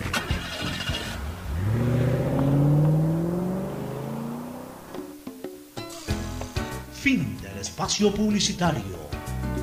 Usted está escuchando un programa de opinión, categoría O, apto Hoy para en el deporte llega gracias al auspicio de Banco del Pacífico. 4 de diciembre del 2016 se enfrentan en el Bellavista Muchurruno y Barcelona. Una victoria le daba la corona 15 a los toreros. No demoró en cristalizarse el anhelo. El goleador Jonathan Alves abre la cuenta. Posteriormente un servicio de Matías Oyola Guacho Vera le permite a los amarillos comenzar a asegurar el título. Si quedaba algún suspenso, lo termina el capitán Oyola con un soberbio gol de tiro libre. Posteriormente Guacho Vera marcó la cuarta. Descuidos defensivos propio de la emoción de un partido que solo esperaba el pitazo final permitieron a los ambateños descontar a través de Marvin Pita y Carlos Pichón Quintero. Al culminar el partido, Barcelona obtuvo su decimoquinto torneo en la cancha donde le fue esquivo el título en 1982. En Banco del Pacífico sabemos que el que ahorra lo consigue. Por eso premiaremos a 40 ecuatorianos con 2 mil dólares cada uno para que consigan eso que tanto quieren. Participa acumulando 300 dólares en tu cuenta hasta enero de 2021. Además, hay 150 tarjetas de regalos e incrementa 100 dólares mensuales. Ahorra a través de nuestros canales digitales. Banco del Pacífico, innovando desde 1972. En la hora del pocho presentamos Deportes, Deportes. Muy bien, muy bien. Ya estamos en el segmento deportivo con Mauricio Zambrano Izquierdo. Bueno, el clásico termina este programa con el clásico 2 a 1. Ya está, y Mauricio está de amarillo, por si acaso. Justo el día de hoy, coincidencia de venido de amarillo. ¿Cómo están? Buenos días. Listo para analizar este clásico del astillero, como ya igualmente lo hemos venido trabajando durante toda esta semana, para realizar los pronósticos como es costumbre ahora, cada vez que, se, que hay una fecha, esta fecha 11, donde estábamos ya anotando lo- los partidos que se juegan este fin de semana, que empiezan el día de hoy, y eh, ver las posibles alineaciones y, y seguir eh, comentando todo lo que ha sido esta semana de, de clásico. Fecha 11, fecha 11 del Campeonato Ecuatoriano de Fútbol, así que eh, cada día más cerca, son 15 de las jornadas, y el campeonato acaba en teoría cuando el 20 de diciembre. Eh, era una de las posibilidades que se manejaban, era que termine incluso hasta después de las fiestas de Navidades. Que no sería la primera. Ya. Exactamente. Que no sería la primera vez. Barcelona con el Nacional jugó, jugaron ambos equipos la final del 82 el 26 de diciembre, no lo voy a olvidar nunca. Me llevó- no, ahí yo, yo fui, ya, ya, ya no iba con mi papá, ya tenía yo 16 años. Mi papá obviamente me compró la entrada el día siguiente de la Navidad. El día que remontó Barcelona. No, no, el día que, ese no, ese partido lo ganó Barcelona 4 a 2, después jugaron el eso fue el 26, el siguiente, el, el 2 o el 3 de enero jugaron en Quito y el 6 de enero en, en Ambato el partido definitorio. Pero han habido Eso es lo que te iba a decir. Hubo uno que terminó en enero, ¿no? Sí, y, y también cuando Barcelona fue campeón contra Técnico Universitario, que también hubo final, fue en enero, fue en enero 14. En, en la época esta del invierno del fenómeno del niño del año 98, que fue campeón Barcelona, perdón, 97, que fue campeón Barcelona en enero del 98. Ahí incluso ese fenómeno del niño le costó al Emelec el hecho de que Ariel Graciani, que era su principal delantero, tenía contrato hasta diciembre del 97 y como se tuvo que postergar el campeonato de enero del 98, no pudo contar en los partidos decisivos con Graciani, que era su goleador, que ya había sido transferido a la MLS. O sea, a veces las emergencias obligan a este tipo de cosas. Vamos al, vamos al, al- al pronóstico. pronósticos. Arranca la fecha hoy, Olmedo Técnico. Universitario 4 y 30. Sí, es el primer partido que se juega Olmedo en técnico. esta jornada 11. Olmedo técnico universitario. Olmedo. En Riobamba. Ferfloma va por el Olmedo. Yo voy por, yo voy por el técnico universitario. El técnico universitario en Rebamba ju- sin público es como jugar ahí. eh, prácticamente, prácticamente está a 20 minutos de distancia. ¿Y Yo voy por eh, el empate el día de hoy. Ah, El pero día... Perdón, perdón, perdón, perdón, déjame cambiar porque estaba Sí, sí. leyendo justamente algo que me llamó la atención y que no debe pasar en el fútbol ecuatoriano. Tres extranjeros del Olmedo fueron, Sí, sí, sí, sí, justo. fueron sacados, o sea, están fuera del equipo porque no tenían visa, Visa de, trabajo. correcto. O sea, es una vergüenza que eso pase en el fútbol profesional, que no puedan ni siquiera sacarle visa de trabajo a sus jugadores. Así que voy a cambiar mi voto y Claro. coincido con Mauricio, voy al empate. Va al empate calceta. El empate. Ya, vamos a- en la noche, ya el Deportivo Cuenca recibe al Muchurruna en el Cuenca estadio Muchurruna. Alejandro Serrano. Este partido, Cuenca. eh, le cuento que donde Muchurruna, eh, donde Muchurruna pierde el día, de, el día de hoy, se pone también entre los colistas para pelear descenso. Ya está a casi tres puntos, cuatro puntos de los que vienen peleando. Es colista, pero Chango se la coge con Barcelona y MLE. No, ya dijo que donde no... ahora ahora donde ya no- amenazó con no pagar. Exactamente, donde no pelearon, donde no pelean, donde no llegan a, a mantenerse en la Serie A, no les paga diciembre, que los jugadores están advertidos. Sí, Chango. A ver, Perfloma, ¿tú con quién vas? Voy a Cuenca. Con ganas vas al Cuenca. Yo también voy a Cuenquita el día, el día de hoy. Vamos Ya, exagera este Chango, la verdad. Eh, Ya, este, Orense y es mi tocayo. ¿Tú por quién fuiste, Pocho? Ah, yo también el Cuenca, por el Cuenca. El ¿Y Cuenca. Mauricio? Sí, Cuenca también. Mañana arranca la jornada sabatina a las 3 y 15 de la tarde, 15 15, con el partido Orense Delfín. ¿Cómo, cómo apuesta usted? Eh, el Orense que se, eh, perdón, el Delfín que se quedó sin técnico luego de esa goleada. Salió, ya ya es que había salido. Sí, ahora salió este el director técnico Cese, no me recuerdo bien. Sí, el ese señor estuvo dos, tres partidos. Exactamente. eh, este año el Delfín. El no- Delfín ha sido un desastre, mal, ¿no? Todo mal. Ha tenido Todo como cinco técnicos. Pero a, a este técnico, Sasú, creo que. Sasú, correcto. Sasú es. A este sí. técnico lo sacaron por, por resultados Miguel Ángel de la. Copa Libertadores. Sí, Miguel Ángel Sasú. Pues El- sacaron a Sasú, sacaron a, a Isquia. a, a López, A López, el- el español, que, que tuvo vino como tres partidos nomás. Hubo. Mal, se, se nos mareó el amigo. eh, ¿cómo Delgado. se- el amigo Delgado se nos mareó. A ver, este. eh, apuesten. Yo voy a ese partido. Empate. Sí, creo que me. Me iba el más por el empate. también. El Mauricio al empate. Yo le voy a Lorenzo. Ya Delfín está. Que El Lorenzo va desesperado. Porque Lorenzo, el Lorenzo, ¿cómo anda en temas de, de- de puntuación? No, De- está, no está en zona roja. no, el Lorense me parece que el último partido ahorita, ahorita no, le pero reviso ahí, la eh, tabla. no- Incluso Lorenzo estaba medio, medio en tabla media Pero por ahí. Delfín, Delfín pelea también cupo de. Pero de esta ¿no? etapa o de general. No, en esta etapa andaba ahí en la, Ya, en la parte eh, media de la tabla, sí, no andaba En esta mal. etapa está No, en la general. Eh, noveno con 13 puntos. Ahí está, En pues, la- de en la tabla, de la media No, en la tabla, un general, poquito mira, abajo. En la general. Lorense se encuentra en el puesto décimo tercero con 23 puntos. ¿Y son tiene 16, Liga bueno, sí, está en zona Liga roja. de Puerto Viejo tiene 22. Ah, entonces Lorenzo no, está. Lorenzo está en zona roja y tiene que sacarse el aire. Yo creo que va a ganar. Y mire que Muchurruna tiene 26, que era el que le hablaba. de- Macaraucas. El otro partido que se juega es Macaraucas hoy, el día de mañana también 5 y media. Yo me voy por Aucas. Es en el Bellavista. En el Bellavista usted se va por Aucas, Yo voy por Macará. Ferfloma va por Macará. Yo voy al empate. Yo voy al empate. Ah, se viene este partidazo. Buen este partido. es un lindo partido. Este no hay como perdérselo. Qué bueno. Diga que ya no tiene nada que, Como que para, en como para si se está en casa, no perdérselo. Universidad Católica Liga de Quito. ¿Quién dice primero ahora? Yo, yo apuesto, yo apuesto. Yo creo que este Yo partido. voy, yo voy a la sorpresa. Pues, ¿sabe qué? Vamos jugando con el corazón. Ferfloma va a la Católica, yo también voy a la Católica. Yo voy al empate entonces. Usted va al empate.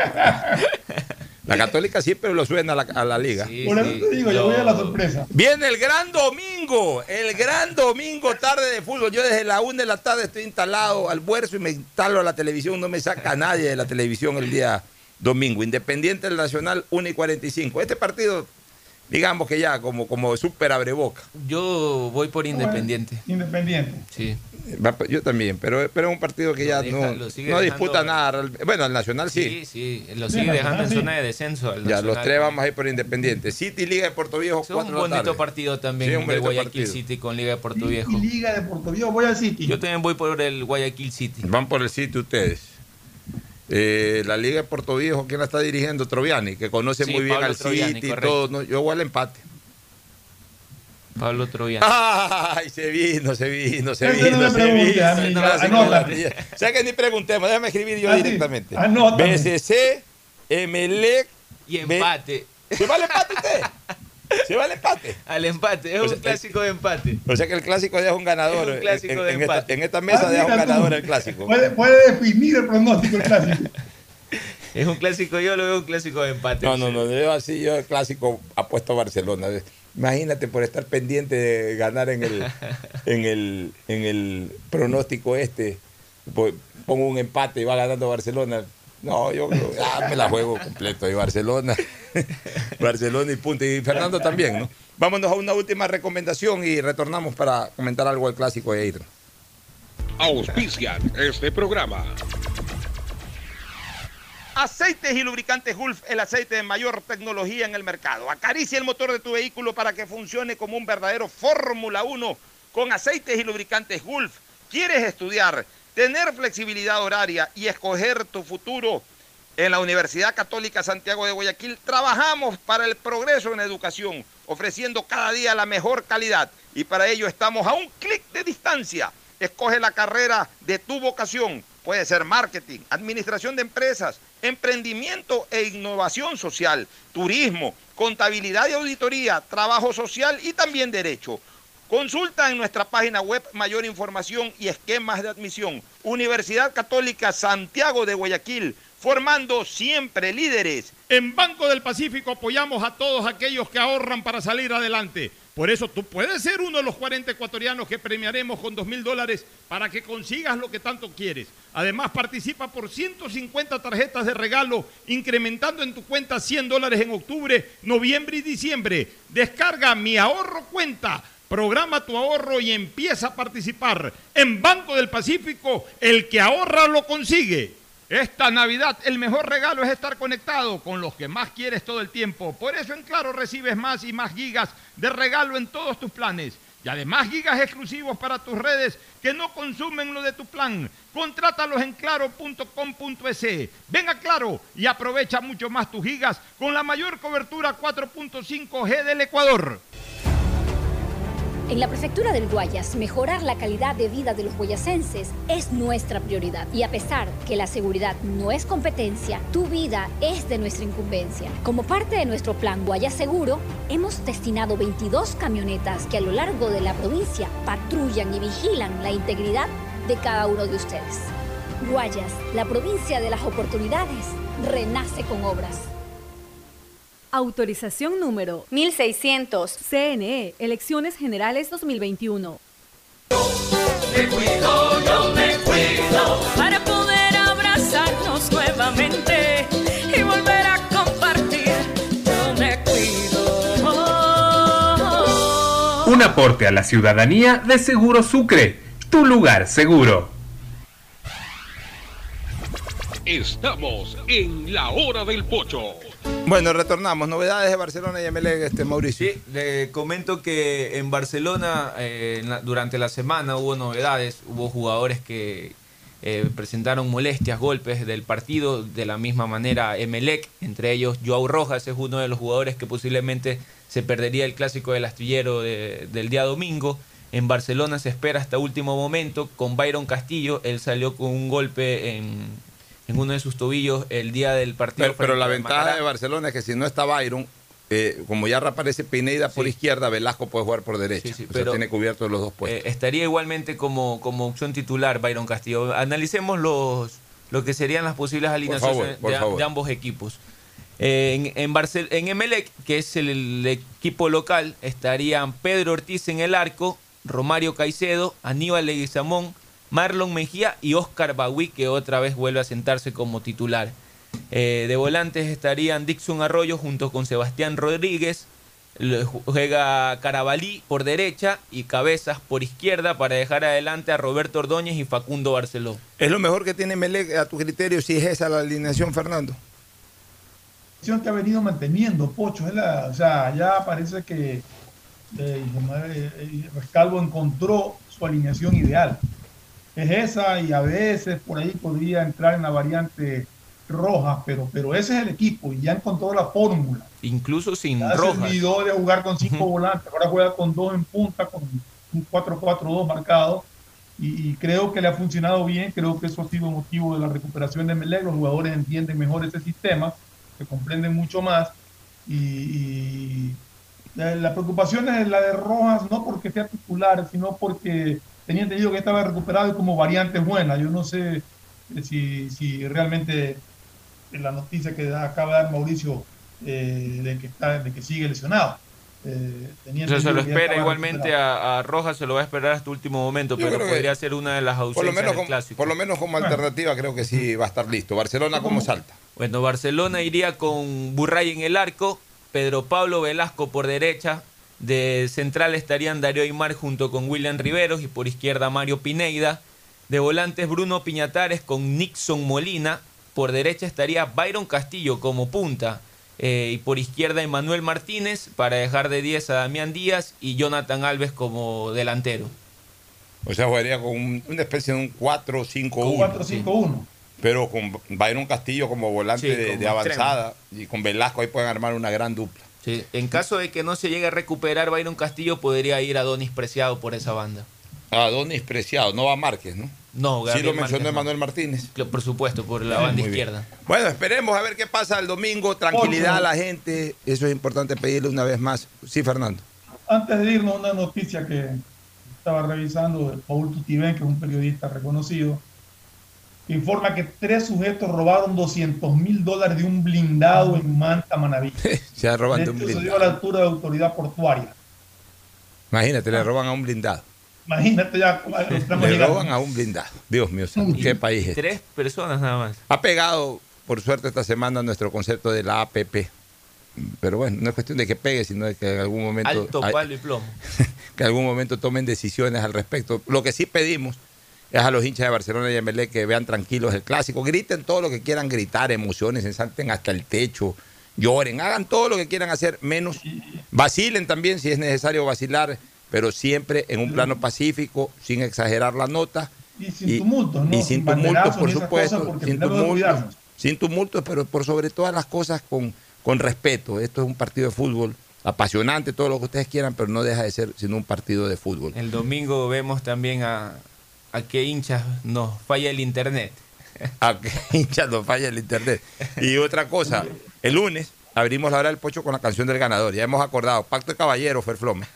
Sí, sí, También sí, participó de ese Pacto de Caballero Gustavo González. El, lunes si abrimos ¿cuál con la ponemos? canción del ganador. Y si empatan, ¿cuál ponemos? La hora del pocho, la que siempre Lo ponemos. hacemos, lo hacemos cantar a Mauricio. Lo hacemos cantar. Un abrazo, un abrazo a todos. Fernando. Gracias por su sintonía. Este programa fue auspiciado por Aceites y Lubricantes Gulf, el aceite de mayor tecnología en el mercado. Esta Navidad el mejor regalo es estar conectado con los que más quieres todo el tiempo. Venga claro y aprovecha mucho más tus gigas con la mayor cobertura 4.5G del Ecuador.